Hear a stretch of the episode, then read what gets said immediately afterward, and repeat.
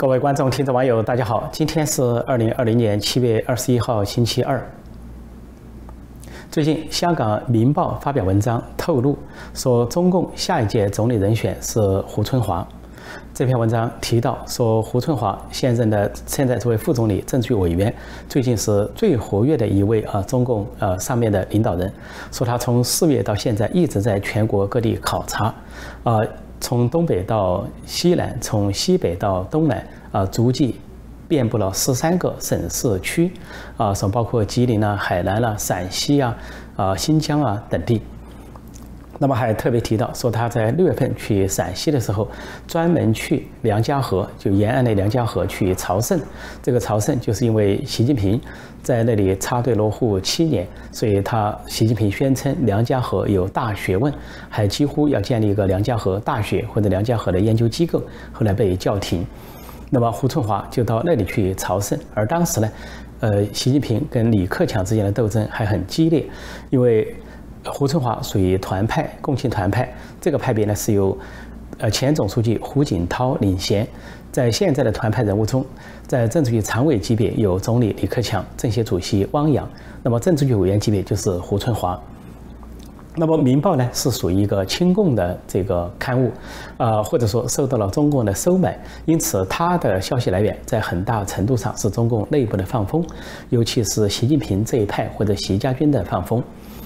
这个，如果说胡春华被定为下一届呃二十大的总理人选，说明了几件事情。第一个，说明派系斗争，啊，习近习近平和习家军虽然一派独大，但是无法战胜其他派系，无法把其他派系都赶尽杀绝。其他派系包括了团派，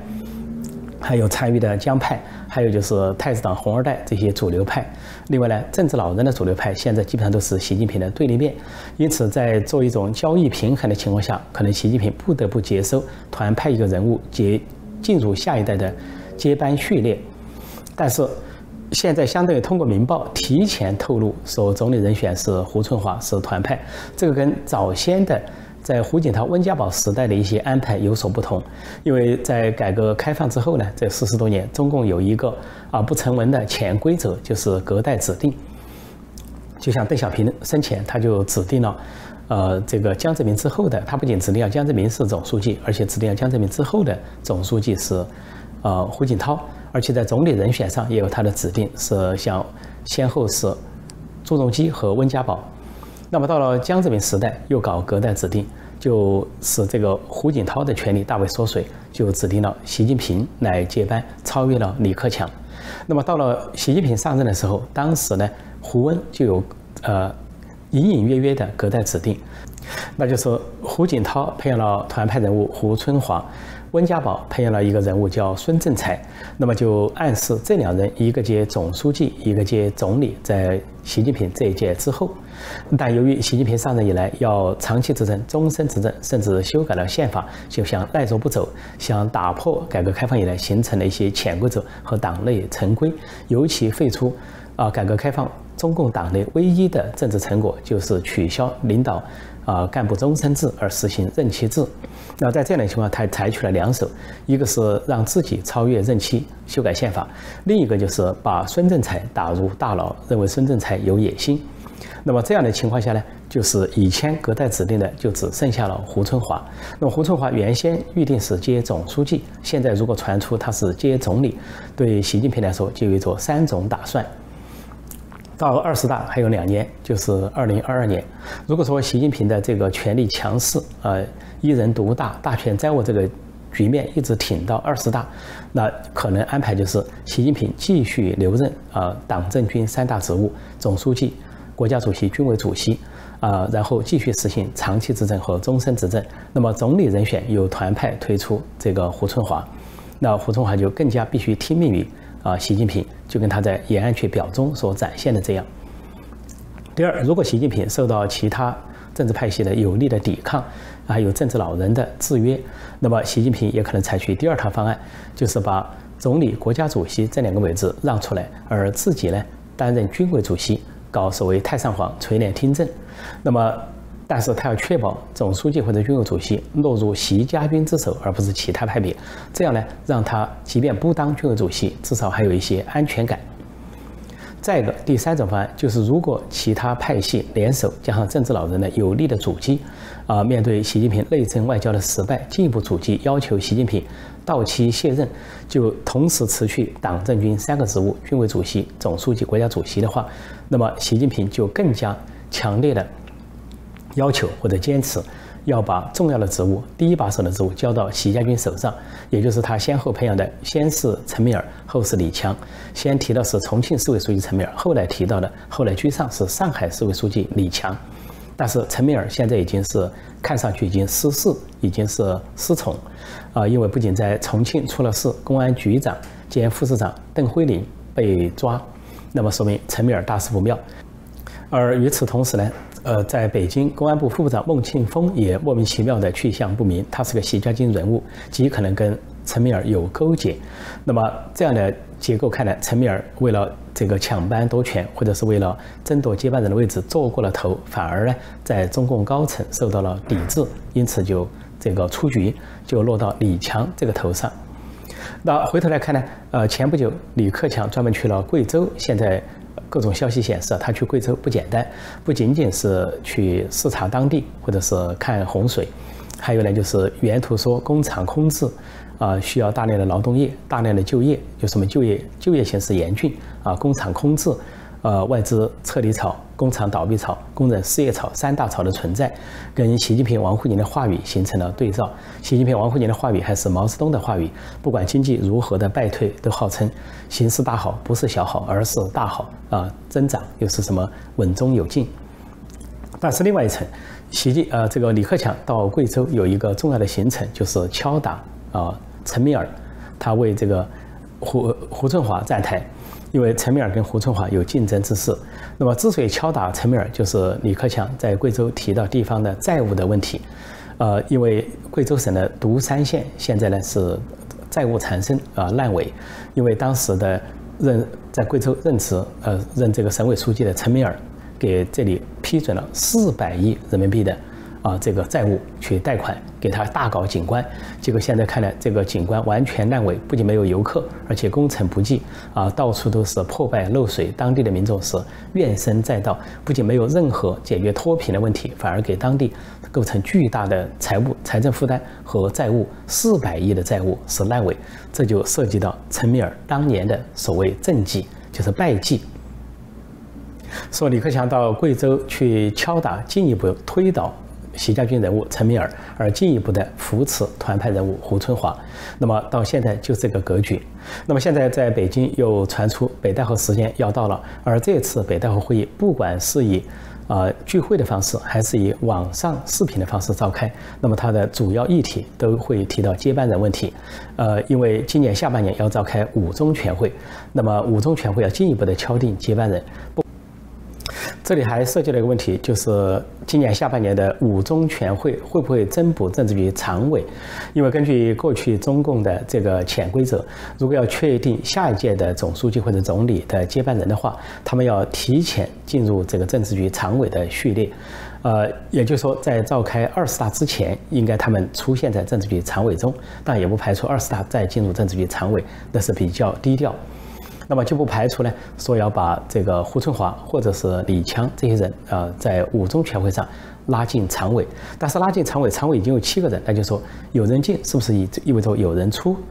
联想到前两个月，中共居然中中断召开常委会，长达将近五十天，六月份一次都没开，七月到了中旬之后才开一次。那么开会的时候呢，前几天开政治局常委会，只报了习近平一个人的名字，其他六常委的名字一个都不提。那么似乎？隐约的显示，其中的一些常委出了问题，比如说中纪委书记赵乐际是不是已经被习近平打倒？因为他把赵乐际视为眼中钉、肉中刺。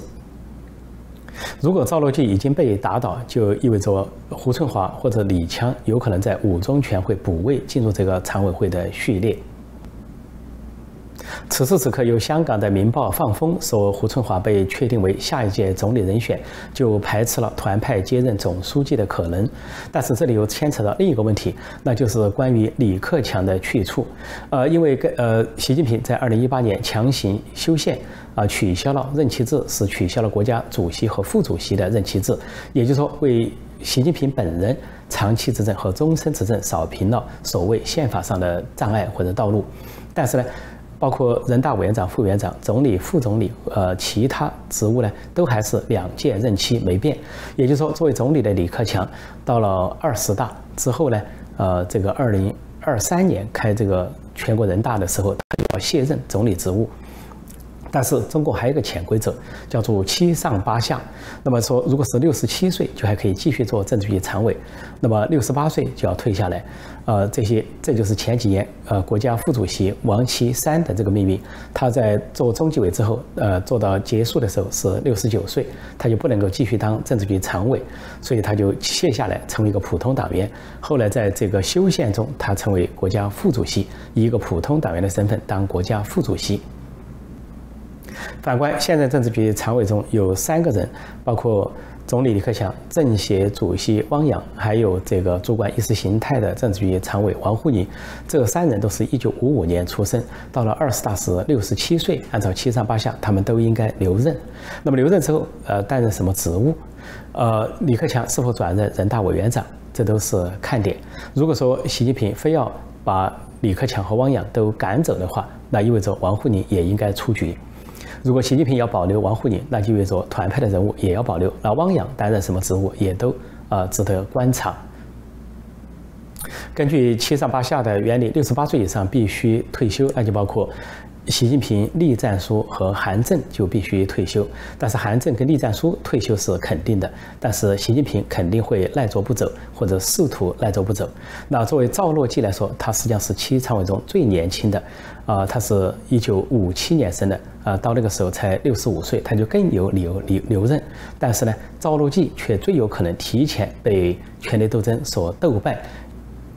因为不仅习近平深恨赵乐际，而且呢，赵乐际呢不属于任何一个派，既不属于团派，也不属于太子党，也不属于江派。在这样的情况下，赵乐际背后的政治资源相对显得薄弱。那么他主要受到政治老人的呃普遍的支持，就政治老人认为他是一个平衡人物，没有任何的派性啊。主管中纪委呢，刚好能够呃把握一个持中的这么一个尺度。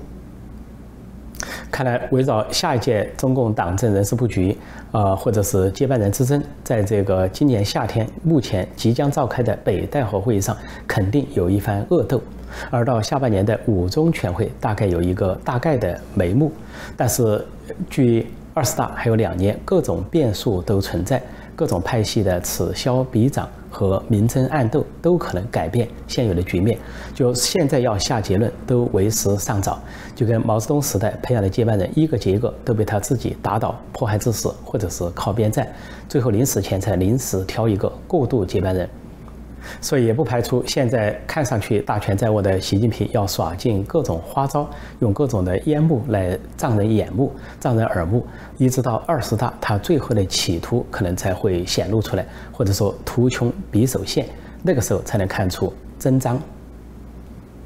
反过来说，现在进入接班人序列的包括习家军人物李强、陈敏尔，谈判人物胡春华。实际上，越接近接班人这个位置，越是处境凶险。在二十大之前，随时都可能出事翻船。就包括不仅是陈敏尔，现在是处于一个出事的状况，包括胡春华现在仍然处境不妙。尽管最近报道显示说，胡春华呃到各地考察，显得春风满面，呃面带微笑。而且落落大方、侃侃而谈，跟以前那种拘谨、啊内敛或者是啊忧郁的神情呢判若两人，似乎显得他仕途顺畅、顺风顺水。但是，习近平当局呢导演了一出戏，在内蒙古倒插二十年，唯独选内蒙古倒插二十年，查内蒙古的煤炭或者是腐败情况。而且有政法系统亲自去做政查，这个查本来就是针对胡春华，因为胡春华曾经做过内蒙古自治区的党委书记，而倒查二十年中，其中有些人已经退休，有些人是习家军人物，那么唯一受到威胁的就可能是胡春华。呃，现在内蒙古不停的有官员落马，以各种各样的理由啊，煤炭或者其他系统，这些官员落马中就可能咬出对胡春华不利的一些证据，那么习近平。掌握在手之后，就倒过来可能拿成是要挟胡春华，要胡春华就范，甚至要胡春华让贤的这么一些把柄。鉴于政法委呢现在主管是政治局常委王沪宁，那么由政法委坐镇内蒙古进行倒查二十年，不排除王沪宁参与其中，那就说王沪宁极可能向习近平献计献策。那么如果说在接下来两年的权力斗争中，如果习近平、王沪宁一方还比较顺利的话，那就要拿内蒙古的弊案来一举击倒呃胡春华。也就是说，呃，把胡春华捧到总理接班人的位置上，现在是一个权宜之计，呃，是五五波的一个情况。如果呃，习近平、王沪宁等人能够斗败团派、斗败政治老人，那么就借机把胡春华也打下去。但是如果说呃，习近平、习家军和王沪宁无法啊战胜团派或者政治老人的话，那么就只好接收或者勉强接收团派人物胡春华出任下一届总理。所以，尽管香港的《明报》有这个重大的放风，但并不意味着呃胡春华这个总理位置就坐稳了，还有很大的变数，甚至可以说吉凶难料。但也有一些消息说，中共还能否开得成二十大，或者说中共能否开得成下半年的五中全会，或者说北戴河会议怎么开，都是一个问题。因为现在美中是不仅全面对抗，走向全面冷战和脱钩，而且呢有可能爆发战争。在海上，美国是大军压境；在政治、贸易、经济、科技领域是全面交锋。不排除中共内部由于激烈的路线斗争后权力斗争陷入内乱，也不排除习近平在内外压力下仓促交权的可能。本周一，七月二十号，美国政府商务部再次宣布对十一家中国公司实施制裁，啊，他们不能取得美国相关公司的产品或者零部件，或者是供应方面的合同，因为这十一家公司就跟以前受制裁的中国公司一样，呃。为中共当局迫害维吾尔人提供帮助，因为他们使用维吾尔人的苦力。那么这些公司，比如说在南昌一个叫呃欧菲光的这个科技公司，它是为美国的苹果公司生产自拍镜头，但是中共当局向他们提供了七百名维吾尔人的呃劳动力，实际上是从集中营转过去的苦力。另外还有像在新疆昌吉的益达纺织品公司，他们不仅用呃这个维吾尔人当苦力，而且生产呃口罩和防护用品，在大瘟疫期间啊出口到其他国家来谋取暴利，为公司和为中共当局谋取暴利，这些都是有违国际法或者是国际人道主义准准则，也有违人权标准。那么还有其他公司也是类似的呃举动，都是用新疆的维吾尔人的劳动力。来生产这些出口产品，那么另外呢，还有一些大基因公司受到美国商务部的点名制裁，就包括在新疆的一家大基因公司，在北京的一家大基因公司，因为这些所谓大基因公司是用来用基因基因分析，所谓 DNA 来这个监控维吾尔人和中国人，进而来迫害维吾尔人和中国人民。这十一家中国公司受到美国商务部的制裁之后，他们就无法再跟美国、日本和其他国际大公司合作，比如，比如说苹果、谷歌、惠普、呃无印良品，还有其他国际知名的那些呃时装公司，呃，那么这些他们之间的合同就难以为继，因为这些公司要想取得跟新疆的合作的话，跟新疆这些被制裁的公司的合作，必须取得美国商务部的同意。许可证就，美国苹果公司的首席执行官库克在二零一七年到访中国的时候，专门去参观了在广州的欧菲光科技公司。呃，因为这些欧菲光公司啊，都是给苹果生产所谓自拍镜头。当时呢，库克去访问的时候，由于中共表面功夫做得很好，他还称赞这些公司所有人性化管理，看上去啊，这些职工都很愉快。但是库克不了解。在中国，凡是有外宾来参访，尤其是啊外国的政要或者是大公司的老总来参访，中国都会做足表面文章，提前都会进行一些动员，啊，不仅是把呃环境场地呃搞得整齐干净，而且呢要让外界看到那里的工人或者是那里的管理啊都是非常人性化，而且都很有人权的样子。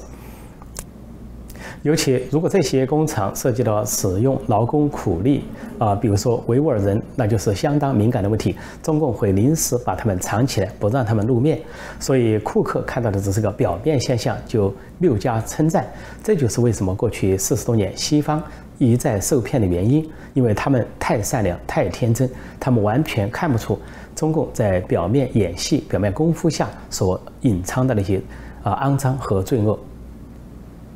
这批受制裁的中国公司十一家，实际上是美国针对中共在新疆大规模迫害维吾尔人所采取的第三波的制裁。前两波的制裁已经先后涉及了三十七家的呃中国的公司或者是机构。呃，当然，呃，美国还指名道姓的制裁了中共的一些官员，包括政治局委员、新疆党委书记陈全国。所以，美国在这方面加强了攻势。啊，美国的商务部长罗斯就说，绝对不能。啊，纵容让美国的产品和技术被用于迫害啊这个新疆的少数民族，或者是迫害其他的中国人。美国针对新疆集中营和迫害维吾尔人士所采取的制裁，不仅涉及到人权，其实也涉及到产业链、工业链的调整和转换，因为这进一步促使美国大公司将跟中国的很多企业斩断联系。那么斩断联系之后，在经济上、贸易上进一步的脱钩，而这些大公司和大企业也被迫转向，要么是撤离中国。啊，回到美国本土，要么是转向东南亚和其他国家，包括印度、墨西哥、加拿大等等。那么更重要的是，他们不再依赖中国这个所谓世界工厂，因为这些世界工厂背后所隐藏的这些血泪血汗，究竟来源于何处？背后有多少的肮脏罪恶和厚黑？这对国际公司完全不知情，极可能在这些国际公司完全不知情的情况下，就被动地充当了。中共当局迫害中国人民、新疆人民和香港人民的工具。昨天七月二十号，美国国务卿蓬佩奥访问英国，抵达伦敦。他先后跟英国外交大臣拉布和英国首相约翰逊举行会谈。那么，双方都一直认为，民主国家团结起来应对中共的威胁和挑战，现在是时候。实际上，蓬佩奥以前曾经多次访问英国，最给外界印象深的就是他游说英国对华为保持警惕、警觉，那么认为华为危害国家安全。但是英国在这个问题上一直犹豫不决，其中原因之一也是中共施压。一直到今年一月，英国呃居然都还在说，尽管核心设备不要华为，但是呢，其他设备可能要华为，但是呃用量不要超过百分之三十五。但是中共教训了英国。呃，中共制造隐瞒和传播大瘟疫是一件事，更重要的是，中共在香港推恶法、港版国安法，完全背叛了中英联合声明，相当于对英国是迎面一掌。那么英国受到了严重的伤害，在这两件事情的刺激下，英国政府完全改变了立场，民意和议会都促使约翰逊政府改变立场，因此呢，前不久就宣布要把华为扫地出门。呃，已经有的产品要在二零二七年之前清零。如果正在交易的，要在今年底之前停止。而且，呃，朝野还呼吁更早采取行动。那么，所以蓬佩奥在这个时候访问，所以说美英达到了高度的一致，就华为还有其他问题。而就在蓬佩奥昨天到达英国的时候，昨天英国外交大臣拉布还宣布，针对香港，中共在香港推恶法，英国就立即。呃，无限期的暂停跟香港之间的引渡条约，因为这恐怕会被中共或者是傀儡政府所滥用对付政政治意见人士。另外呢，英国还宣布停止向香港出售国防产品或者是军用产品，因为以方这些产品落入港警之手或者是中共国安部之手来镇压香港人民或者是中国人民。呃，英国当然还有其他一系列的针对中共的措施和宣布，但是中共方面跳脚，从中共外交部的发言人到香港特区政府，到中共的驻英大使都跳脚，尤其是啊，英国说要派出航空母舰伊丽莎白女王号前往啊亚太地区，跟美国并肩巡航啊，这个抵御中共。这个中共驻英国的大使刘晓明不仅威胁说。呃，英国不得制裁中国的官员。关于航空母舰，他说这是危险的一步，还告诫英国说，呃，要有自己独立自主的外交政策，不要随美起舞，就是不要随美国起舞。怎么理解中共和这个他的大使刘晓明这个话？这在中国我们常见的一个情景，从历史到现实，那就在中国土地上有一些流氓，啊，地痞，他会欺负弱小，欺负良家妇女。如果有人路见不平，拔刀相助，他会威胁别人。比如说，路人甲挺身而出，要这个为弱小和良家妇女这个打抱不平，这个流氓地痞就威胁他，说这管你什么事？这不关你的事，你走开。这时候路人乙又挺身而出，要这个打抱不平。这刘莽一看路人乙也加入，就有点心虚，就对路人乙说：“你应该有自己独立自主的人格，你不应该随着路人甲起舞。”这刘莽盘算的是，路人乙可能智商很低，因他听他这么一说就退出了；或者路人甲智商很低，听他一说不要管闲事就退出了，然后他就可以放手的欺凌弱小和良家妇女。所以，中共驻英大使刘晓明不过就是把中国社会的流氓原理放大到国际舞台而已，不仅仅是战狼外交，而且是流氓外交。最后跟大家讲一个段子：华春莹、胡锡进、王沪宁在会议上碰头，他们分别是外交部发言人、环球时报主编、政治局常委，他们在一起互相悄悄打听退党的事，悄悄问。退了没有？华春莹回答：“我退了，用化名退的，反正谁也不知道。”胡锡进说：“我退了，用真名退的，反正谁也不相信。我不像其他人不敢用真名，没有一人是男儿。”这两人一起问王沪宁退了没有。王沪宁表情严肃，告诉他们：“我本来就不是共产党。”两人一听大吃一惊，说：“那你是什么党？”王沪宁说：“难道你们没有看到网上称我是五毛党总书记吗？所以我是五毛党。”华春莹说：“那五毛党也是共产党的附属部分啊。”王沪宁反问华春莹：“你读过鲁迅的《孔乙己》吗？”华春莹说：“没读过。”胡锡进说：“我读过，不就是说窃不算偷，偷不算窃，窃书不算偷书，读书人的事能算偷吗？”王沪宁一本正经地说：“这就对了。”五毛不算共产，共产不算五毛。我是一个读书人，读书人的事能算共产党吗？好，今天我就暂时讲到这里，谢谢大家收看收听，再见。